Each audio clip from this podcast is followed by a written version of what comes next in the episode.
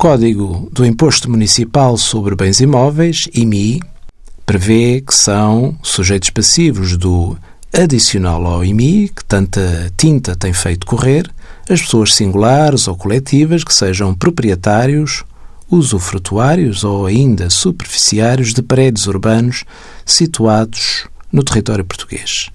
O adicional do IMI incide sobre a soma dos valores patrimoniais tributários dos prédios urbanos situados em território português de que o sujeito passivo seja titular.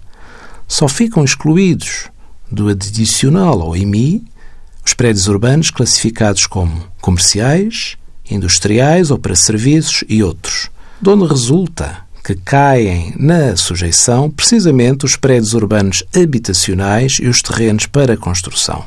Para as empresas, a taxa é de 0,4% para a totalidade do valor patrimonial tributário, 0,7% até 1 milhão de euros para os imóveis de uso pessoal dos titulares do capital social, membros dos órgãos sociais, seus cônjuges e filhos, e 1% sobre o valor conjunto superior a 1 milhão de euros.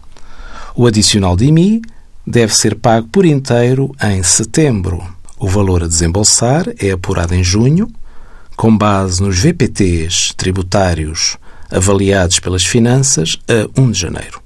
Pode-se deduzir este imposto no IRC, no caso das empresas, no caso de existirem rendimentos derivados do arrendamento dos imóveis, desde que não se ultrapasse o valor do IRC incidente sobre os rendimentos perdiais líquidos.